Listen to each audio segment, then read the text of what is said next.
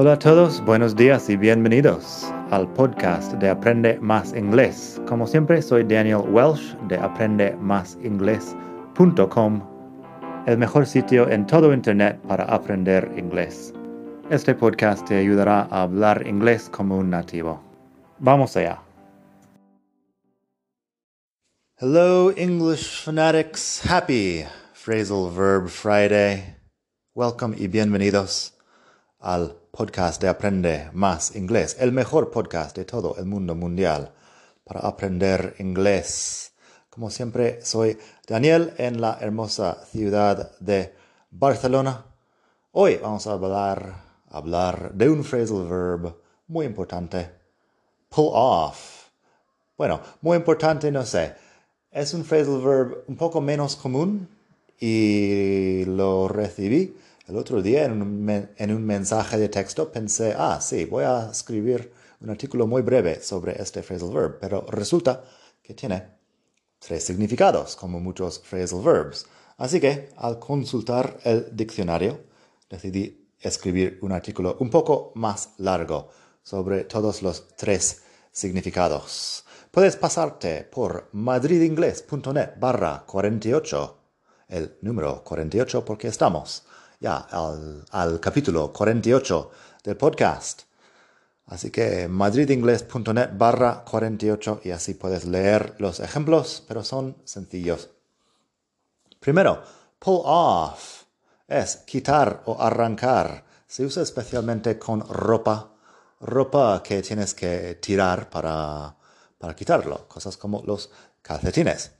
Si dices, he pulled off his socks, He pulled off his socks no es muy diferente a he took off his socks, solo que da énfasis a la, al movimiento de tirar de los calcetines. Pero he took off his socks es igual. También he pulled off his sweater and his shirt. Quitó su jersey y su camisa. He pulled off his sweater and his shirt.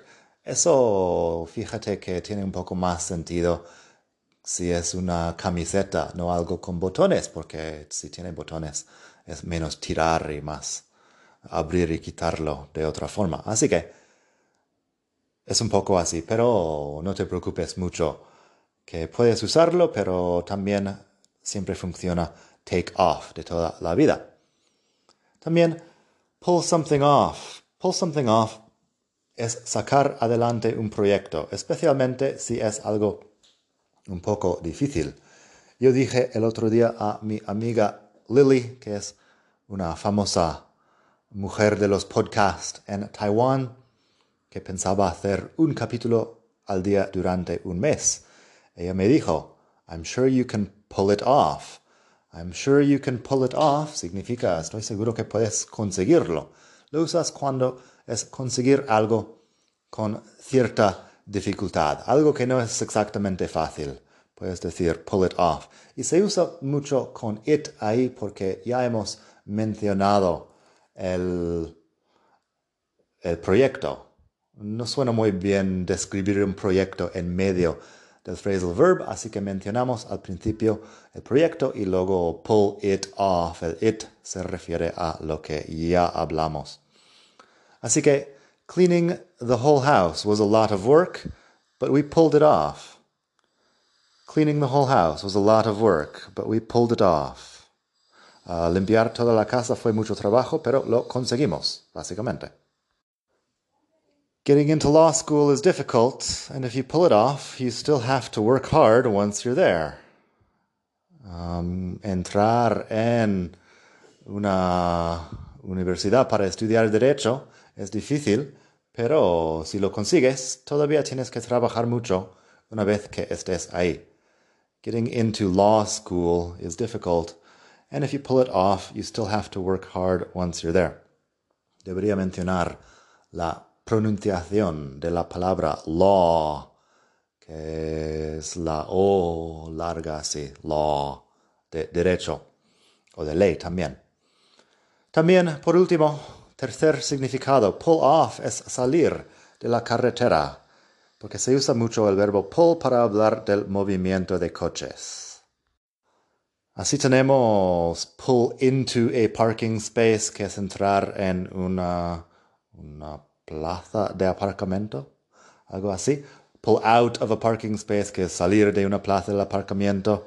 Pull up to the drive-through, que es como en Estados Unidos, si tienes el McDonald's o lo que sea con la ventanilla que entras con el coche, pull up to the drive-through es como acercarse a la ventanilla.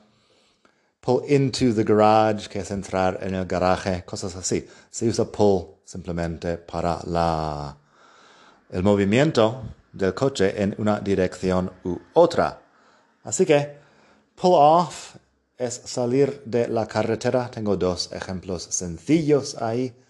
The car pulled off the road and parked at the edge of the forest.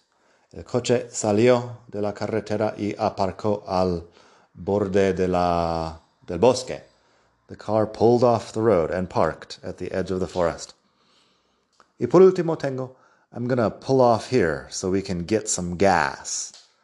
Son un poco más americano, más coloquial hay I'm gonna pull off here so we can get some gas. Salgo de la carretera aquí para uh, que compremos combustible.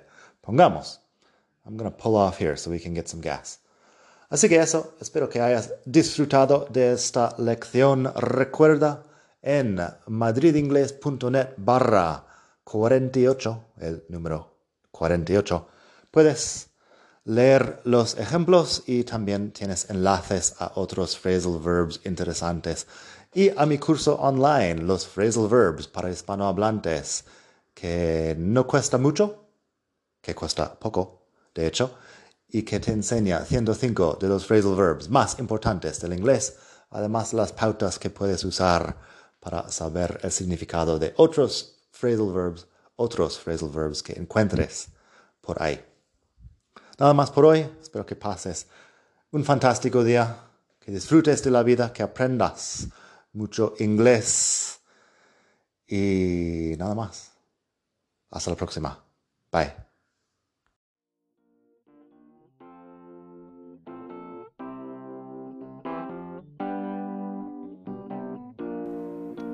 Gracias por escuchar. Como siempre puedes pasar por mi web aprendemasingles.com para mucho más tengo vocabulario, expresiones para hablar, phrasal verbs, gramática, pronunciación y mucho más en la web.